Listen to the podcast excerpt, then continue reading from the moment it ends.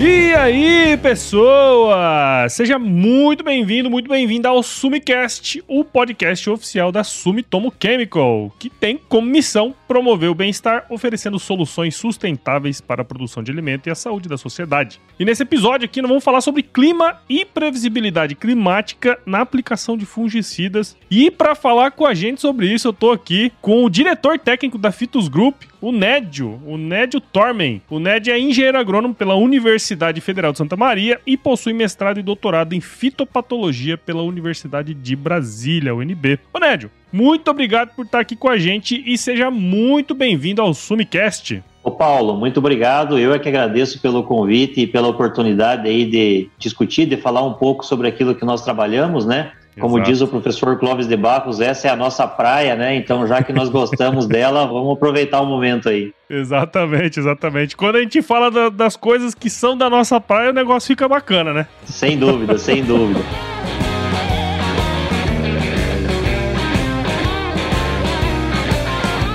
Este episódio do Sumicast faz parte da trilha de conteúdos do Encontro de Gigantes, o podcast da Sumitomo Chemical com especialistas que compartilham as suas experiências nas principais regiões produtoras de soja no Brasil. Agora vamos para nossa resenha aqui.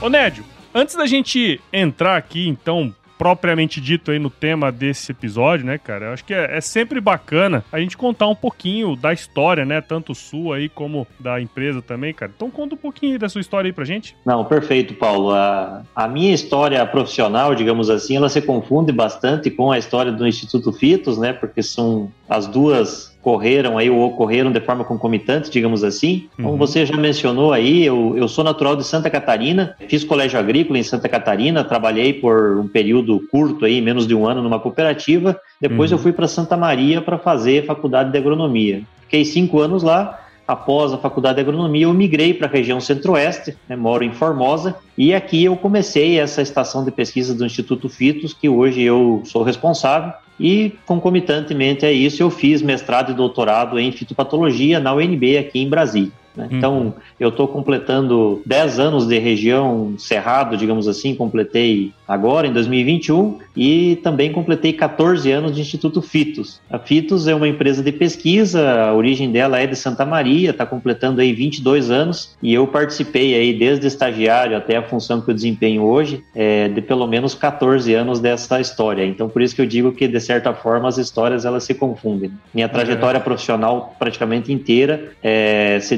desenrolou, aí se desenvolveu dentro do Instituto Fitos. Acho que o legal de quando a gente vai fazer, gravar, né, esses episódios assim e contar um pouco da história das pessoas é isso, né? Estava lá do sul, veio pro, pro centro-oeste, né? Numa época que o negócio aqui cresceu demais, né? Pensando sempre no longo prazo, né, Ned? Às vezes a gente tem essa pretensão de querer as coisas muito rápido, né? Especialmente quando a gente sai da universidade lá, engenheiro agrônomo, recém-formado, né? Que as coisas meio rápidas. E quando você pensa no longo prazo, o, o, o resultado vem, né, cara? Se você for trabalhando. E eu acho muito legal essa essa ideia de você ter trabalhado, né, desde o início como estagiário, né? Isso te dá uma bagagem diferente também, né, Ned? Não, sem dúvida. É, é natural que nós tenhamos pressa, digamos assim, que as coisas aconteçam, né? Mas principalmente para quem escolhe o, o, caminho da pesquisa, que foi o caminho que eu escolhi trilhar, é, Exatamente. É, a gente precisa de um período, né, digamos assim, para se estruturar, para se formar, para consolidar os conhecimentos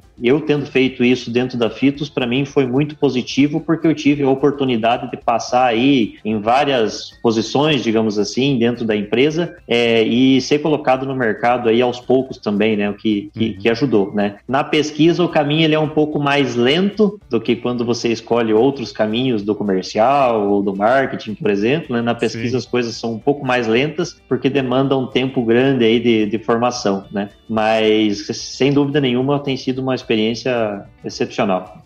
A pesquisa, nesse caso, e nós vamos falar muito é, sobre isso também aqui nesse episódio, né? Ela é o vetor principal, a principal questão para todo esse desenvolvimento que a gente teve, né? Primeiro a pesquisa testa, depois aplica no campo. Eu acho que essa é uma das grandes áreas do conhecimento do Brasil, né, cara? Porque nós temos ótimos pesquisadores e ótimos centros de pesquisa é, em agrárias, né? Sem dúvida, Paulo. E se nós considerarmos a região centro-oeste, a região Cerrado, que é onde eu desempenho minha função hoje, é, é uma região em que os, os solos, eles naturalmente são muito pobres, né? Exato. E hoje nós temos a maior parte da agricultura no Brasil concentrada aqui, e isso só foi possível em função de toda a pesquisa e toda a informação que foi feita aqui e gerada aqui. Exato. Normalmente nós aproveitamos muita informação do hemisfério norte, né? Da Europa, dos Estados Unidos, é, mas eles não têm cerrado lá, né? Eles não têm esse clima de cerrado lá. Então essa informação, ela foi necessária de ser gerada aqui por pesquisadores daqui e, sem dúvida nenhuma, toda a informação gerada tem uma participação muito grande no sucesso que é a agricultura brasileira hoje nos cerrados, de modo geral, na região centro-oeste. É isso aí, isso aí. Igual jabuticaba, né? Só tem no Brasil.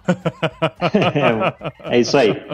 Ô, Nédio, como a gente sabe, cara, que, bom, você acabou de comentar, né? A gente tem solos pobres e também a gente tem, por conta do clima, uma grande incidência de doenças nas lavouras de soja, como qualquer outra lavoura, né? Afinal, nós estamos num país tropical. Pensando nisso, né, nesse sentido aí, teria como você comentar pra gente um pouco, assim, de modo geral, né? Quais são as doenças mais comuns que incidem nas lavouras aqui? O que, que pode ser feito, né, para tentar proteger o máximo possível essas plantas, cara? Não, perfeito, Paulo. Você tocou num ponto extremamente importante para ser o pontapé inicial da nossa conversa, digamos assim. Né? A maior parte da área da agricultura do Brasil e podemos, eu acho que expandir um pouco isso para até a América Latina, uhum. ela está centrada ou está concentrada numa zona tropical, né? ou no máximo subtropical. Então, uhum. muito diferente do clima temperado da Europa, dos Estados Unidos, onde você tem um período aí de dois, três meses aí com muito frio, com neve em boa parte dos locais e que nós não temos aqui. Então, o fato de estarmos num clima tropical, ele naturalmente elimina, digamos assim, esse controle natural de pragas e doenças aí que o, que o, que o clima impõe, né? principalmente a questão do frio, do inverno, uhum. e adicionalmente nós temos um clima aqui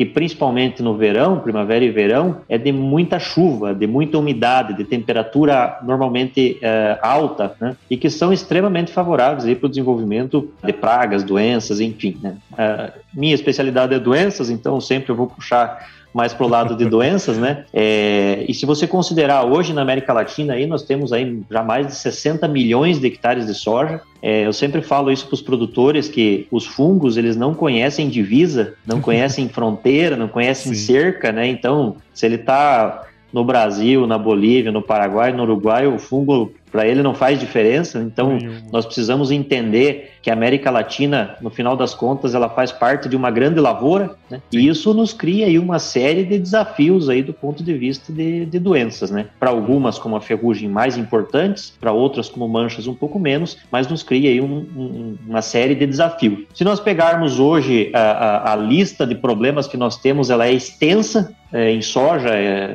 a gente tem uma série de problemas de raiz, de nematóides, fungos de solo, Focando um pouco mais nas doenças de parte aérea, a gente costuma dividir em dois grandes grupos de doenças aí que causam problemas, né? Os fungos necrotróficos ou aqueles que conseguem sobreviver na palhada, multiplicar em matéria, matéria morta, uhum. e os biotróficos que necessitam de uma planta verde, de uma planta de soja viva para se multiplicar. Então, basicamente, eu tenho de um lado aí dos necrotróficos ou hemibiotróficos antracnose, mancha-alvo, cercóspora, septória, mofo branco, mela, né, são todas doenças importantes e que conseguem sobreviver na palhada. E do outro lado, basicamente, ferrugem e oídio. De uma forma assim, bem resumida e bem rápida, têm sido os que têm sido mais comuns nas lavouras, né? Pontualmente, Sim. nós temos várias outras aí acontecendo, né? Como o mofo branco, que tem sido muito importante em algumas regiões, mas isso oscila conforme a safra, conforme a condição ambiental, conforme o manejo que o produtor emprega. Isso, sem dúvida. Eu acho que esse que é o grande lance, né, quando a gente fala de doença, né? Porque não é uma receita de bolo, né, Nédio? No fim, você tem que estar tá sempre atento, né, ao longo da safra para tomar a melhor decisão e, enfim, deixar uma lavoura saudável né, cara? Exatamente. É, eu falei para você no início da nossa conversa aqui que eu estou completando 10 anos aqui na região centro-oeste, no Cerrado, Se eu me perguntasse hoje assim, Nédio, qual foi o grande aprendizado que você tirou desses 10 anos aí em termos de manejo de doenças e nessa, nessa tua área aí? Eu diria, sem dúvida nenhuma, que é uma regionalização cada vez maior das recomendações. Uhum. Não existe mais aquela receita que funciona para todas as lavouras, para todos os casos. Não. Esse aqui é o melhor manejo, você pode fazer isso aqui desde Uruguaiana até Paragominas no Pará, que vai dar tudo certo. Não é assim. A gente tem visto cada vez mais em função das diferenças de relevo, de topografia, de tipo de solo, de condições ambientais, da genética das cultivares que se usa, do pacote tecnológico do produtor, isso vai condicionando a ocorrência dos problemas para um cenário cada vez mais específico. Sim. Então, sem dúvida nenhuma, é um desafio adicional que nós temos aí para um Brasil que planta aí só de soja aí daqui a pouco chegando em 40 milhões de hectares, né? É, é uma área significativa, diríamos, né? Bastante. Ô Ned, e você comentou aí, né, vários aspectos uh, que influenciam nessa questão da incidência, né, de doenças e uma das coisas que é bastante importante é o clima, né? O principal tópico que nós queremos conversar hoje aqui, né? Mas quando se trata, assim, de aplicação mesmo de fungicidas, um ponto que pega aí, na minha visão, e aí você me corrija se eu estiver errado, é a ocorrência de chuvas após a pulverização ali, né? Na sua visão, e aí o, o que você tem visto uh, nas, nas fazendas, né, rodando aí com o pessoal, qual que é os impactos, quais são os impactos que podem ocorrer por incidência de chuvas após a aplicação e como que a gente pode, né, cara, organizar essa questão na fazenda, operação na fazenda, para que cada vez mais esse efeito seja amenizado aí depois da aplicação. Perfeito, Paulo. Esse ponto que você levantou, ele é sem dúvidas um ponto crítico hoje dentro do manejo de doenças em soja, e para eu conseguir chegar nele com a importância que ele merece, eu vou dar um passo atrás e tentar desenhar um cenário de como é que nós estamos controlando essas doenças hoje. Uhum. Então, eu mencionei dois grandes grupos aí de doenças aí, os necrotróficos ou aqueles que sobrevivem na palhada e multiplicam em matéria morta e os biotróficos, e basicamente como é que nós temos controlado esses problemas, né? Para esses do grupo dos necrotróficos aí, eu citei aí mancha-alva, antraquinose, serpóspora, septória, né? Para os problemas de doenças que estão nesse grupo, nós temos trabalhado com sementes de qualidade, temos trabalhado com tratamento de sementes, nós temos trabalhado com rotação de cultura, nós temos trabalhado com a presença de palha sobre o solo, uhum. todos contribuindo juntamente com a questão da genética da cultivar. Tem materiais menos sensíveis, tem materiais mais sensíveis. É, se eu considero o grupo dos biotróficos, eu tenho uma importância muito grande do vazio sanitário para que eu consiga reduzir o nível de inóculo desses fungos no ar. Eu tenho uma importância grande da calendarização ou da concentração do plantio em algumas épocas, que aí eu uso a estratégia do escape, ou seja, eu coloco a cultura no campo no momento em que a doença não está presente ou está presente em menor pressão. Eu uhum. tenho a utilização de cultivares de ciclo mais curto, porque, de novo, eu posso usar a estratégia do escape, mas para os dois grupos de doenças, eu tenho uma dependência muito grande hoje da utilização de fungicidas para proteção da parte aérea. E aí nós temos um crescimento grande de biológicos, mas ainda o químico representa a maior proporção, digamos assim, do controle que eu consigo obter. Então, Sim. não é nenhum absurdo dizer hoje que a produção de soja no Brasil, ela depende em muito da proteção da parte aérea da planta e das folhas com a utilização de fungicidas. Uhum, então, uhum. se a gente fosse atribuir um número aí, eu diria aí que, sei lá, uns de 50% a 70% do resultado final, aí ele está bastante ligado à questão do fungicida em si e da aplicação. Bom, Sim. se eu dependo muito do fungicida, eu dependo necessariamente de utilizar produtos de excelente eficiência e de aplicar esses produtos de modo que eles consigam desempenhar o papel deles, que são coisas diferentes. Né? O produtor ele já comprou 95% do que ele vai usar na safra. Mas quando ele compra o fungicida, ele não compra o controle, ele compra o produto. Então, é. para que esse produto consiga atingir todo o potencial que ele possui, depende de uma série de fatores e um deles é a aplicação. Então, você mencionou aí a questão da ocorrência de chuvas e do possível impacto que isso aí pode ter. Nós temos gerado informações que mostram que cada fungicida, cada princípio ativo, ele demanda um tempo diferente para ser absorvido pela planta. Uhum. De forma generalista, citando os grupos, eu poderia te dizer aí que, por exemplo, os triazóis, eles dependem aí de mais ou menos uma hora para absorção, né? As trobulurinas e carboxamidas um pouco mais do que isso, duas horas, duas horas e alguma coisa. E se eu tenho um clima tropical se eu tenho, vamos arredondar aí, alguma coisa entre 35 e 40 milhões de hectares, eu tenho que pulverizar em tudo isso. E eu tenho ocorrência de chuvas praticamente diárias e que eu não controlo, sem dúvida nenhuma eu crio um desafio grande, né? Se eu faço a aplicação do meu fungicida e eu tenho a ocorrência de chuvas logo após a aplicação, ou meia hora após a aplicação, ou 45 minutos após a aplicação, é evidente que eu corro um risco de perder parte da eficiência daquele produto que eu estou aplicando. Sim. E nem sempre o produtor consegue voltar naquela área para fazer a aplicação,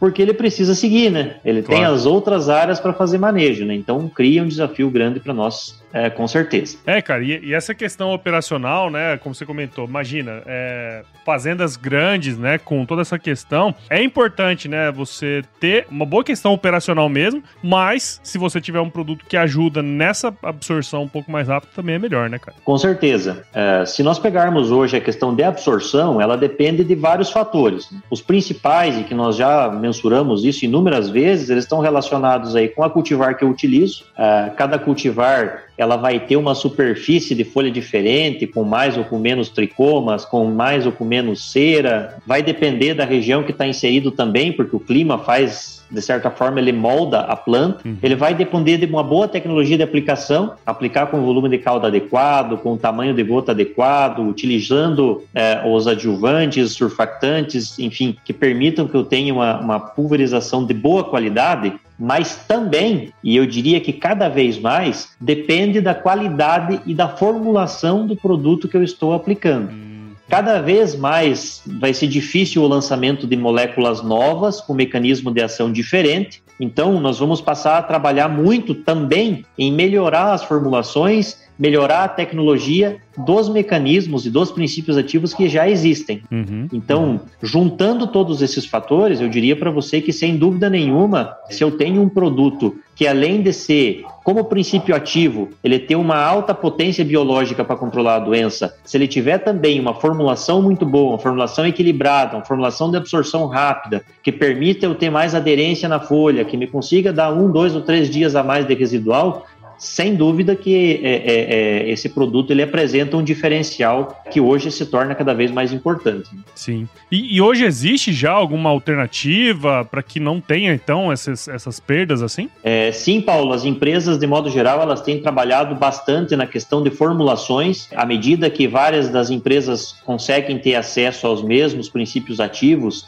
é, se investe cada vez mais na questão de formulações, justamente para tentar melhorar esses processos. Em um equilíbrio que visa você aumentar a absorção desses produtos, aumentar a retenção foliar deles para que eles consigam entregar mais residual e ao mesmo tempo desenvolver produtos que sejam seletivos, né? Que não sejam produtos que causem fitotoxicidade, que é um outro fator que ele passa a ser importante também. Então, sem dúvida, existem algumas alternativas do ponto de vista de tecnologia que estão sendo inseridas dentro dos produtos aí, de modo a melhorar a sua eficiência, considerando que eles têm aí uma eficácia biológica, uma potência biológica alta contra as doenças.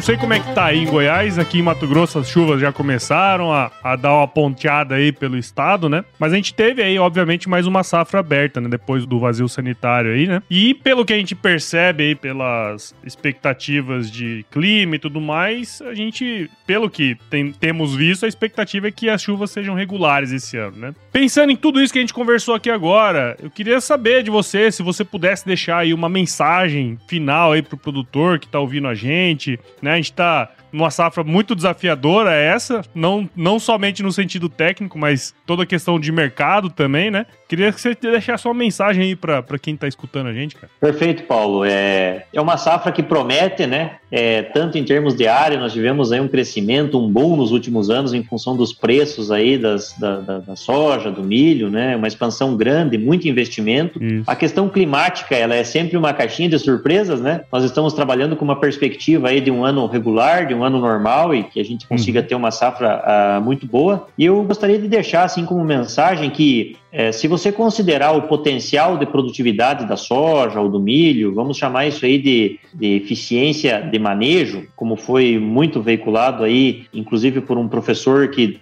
infelizmente nos deixou há pouco, mas deixou o seu legado, que foi o professor Centelhas, né? Nós estamos falando de clima e nós falamos bastante de manejo. Uhum. Quando nós falamos aí é, que nós temos um ano bom, uma das grandes informações que foi gerada e que foi deixada é que para que eu consiga aproveitar esse ano bom, eu tenho que ter uma eficiência de manejo muito alta. Às vezes a oportunidade do clima aparece, se o meu manejo ele não está é. adequado, é. eu não tenho um bom manejo, eu perco essa oportunidade de produção. Então, a mensagem que eu gostaria de deixar nesse sentido é que é, nós não temos certeza se o clima vai ser bom, mais ou menos, ou ruim. A perspectiva é que ele seja bom, mas que o manejo que nós vamos fazer, ele tem que ser um manejo sempre muito bem executado, porque quando a oportunidade climática aparecer, eu tenho que estar pronto para aproveitar ela. Eu tenho que plantar com qualidade, uma semente boa, eu tenho que fazer pulverizações com qualidade, controlar bem planta daninha, controlar bem praga. E do ponto de vista de doenças, que é o nosso foco aqui, é, nós temos uma visão que é um pouco diferente, Paulo praga e planta daninha, o produtor ele vê o problema e ele aplica alguma coisa para resolver o problema.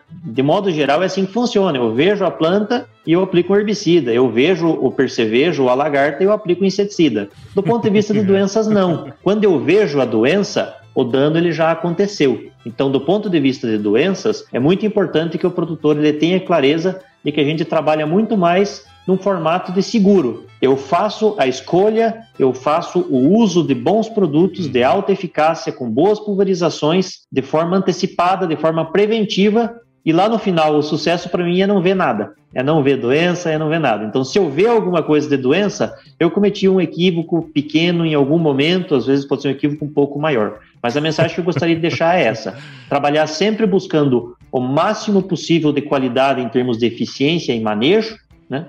E do ponto de vista de doenças, sempre lembrar o produtor que eu busco uma visão diferente. Eu busco uma visão de antecipação, de manejo preventivo, com produtos de alta eficácia, para que eu não consiga visualizar essas doenças. Né? Se eu visualizar, significa que pelo menos uma pequena fração daquela produtividade potencial ela está sendo perdida. Sim, sem dúvidas. E, e você trouxe um ponto aí que eu é, vira e mexe, né, cara? Tanto no podcast aqui do Agro Resenha, como também no Sumicast, né? É, tenho certeza que isso vai surgir muito ainda, que é a questão de fazer o bem feito, né? fazer o que nos cabe bem feito. E eu acho que esse é um grande desafio, porque áreas grandes, muitas vezes, né, é, a gente tem problemas aí é, do ponto de vista operacional e fazer o que precisa ser bem feito, bem feito, já é um grande desafio, né, Ned? Com certeza, é um grande desafio, né? Fazer o feijão e arroz, é, às vezes parece simples, mas não é tão simples assim não é quando é você simples. considera o que nós comentamos aí, 40 milhões de hectares ou é. se encaminhando para isso, um clima tropical, desafios que nós não controlamos do ponto de vista climático, mas eu acho que é muito importante que o produtor tenha essa mensagem muito clara. Sim. O manejo muito bem feito, mesmo que seja um manejo básico, ele representa aí é, é, uma fatia muito grande, uma proporção muito grande dentro de um contexto aí de que se nós tivermos um ano em que o clima contribuir, que é o que nós esperamos e a perspectiva é essa, uhum. eu possa aproveitar essa oportunidade, porque ela não acontece todos os anos. Né? Muito legal. Pô, Nédio, queria muito te agradecer, cara, por mais uma vez você estar tá aqui no Agro Resenha, né? Agora no Sumicast aqui. É, foi um prazer muito grande pegar um pouco do seu conhecimento aí, porque é sempre muito legal, né? Espero que quem tá aí do outro lado escutando esse podcast, fazendo a caminhada, né? Fazendo aquela corridinha, andando no carro, eu espero com certeza que você tenha entendido entendido mais sobre o que a gente comentou aqui, né? A questão climática, a, a, questão de aplicação mesmo, né? De, de, de fungicidas, toda a parte operacional. Então, muito obrigado, viu, Nédio, pelo, pelo seu tempo e parabéns aí pelo seu trabalho. Paulo, eu agradeço mais uma vez pelo convite, a você, a Sumitomo Chemical, pela oportunidade. É, como eu disse no início, essa aqui é a nossa praia, então dentro da nossa praia, se deixar, nós ficamos o dia inteiro conversando dia inteiro. aqui. É, eu espero que a nossa conversa conversa e que os pontos levantados aqui eles ajudem, mesmo que de uma forma muito singela, os produtores colherem um pouco mais de soja, que no final das contas é o grande objetivo, é, para que eles tenham mais sucesso, porque eles são o início da cadeia. Se o produtor de soja, se o produtor de grãos, se o produtor, uh, de uma forma geral, ele vai bem, todo o restante da cadeia tende a pegar esse embalo ir bem também. Exato. E eu fico à disposição aí, o pessoal, se quiser acessar um pouco mais do nosso trabalho, nós temos algumas ferramentas digitais aí do Instituto Fitos, pode pesquisar pela Fitos aí nas redes sociais aí, nas mídias sociais todas nós estamos presentes. Temos também uma plataforma que chama Elevagro, onde muito daquilo que nós geramos em termos de pesquisa e informação é, está colocado lá nessa plataforma e pode ser acessado inclusive com o nosso contato também, caso o pessoal Sim. queira entrar diretamente aí, discutir alguma coisa, é, falando da nossa praia, é sempre muito prazeroso. Não, sem dúvidas. Então, você que está aí do outro lado, escutou aí esse episódio, gostou do que nós conversamos aqui, é só buscar aí pelas redes sociais do Instituto, né? Nédio, tem algum lugar aí, talvez o LinkedIn, que possa te contactar também, né? Talvez? Sim, sem dúvida. Tem LinkedIn, tem Instagram, tem Facebook, qualquer uma dessas Sim. ferramentas aí, se o pessoal procurar pelo nosso nome lá, vai nos encontrar. Muito bom, então. É isso aí. Muito obrigado de novo, é, Nédio. E para você que escutou e gostou, como eu falei, é,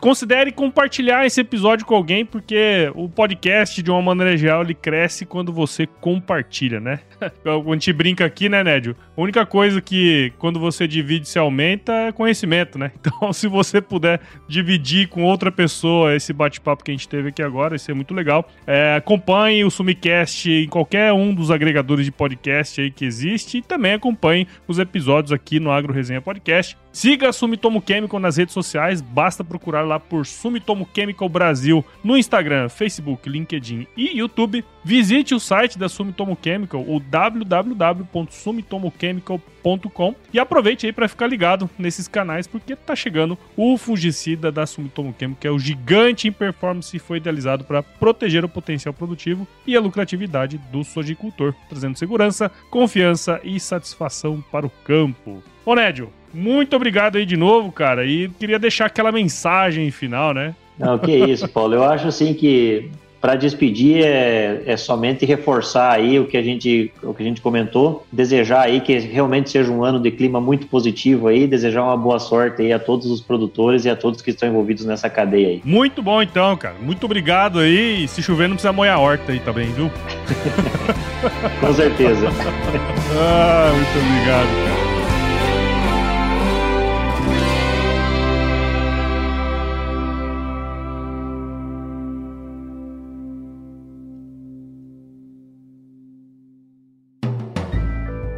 Mais um produto com a edição Senhor A.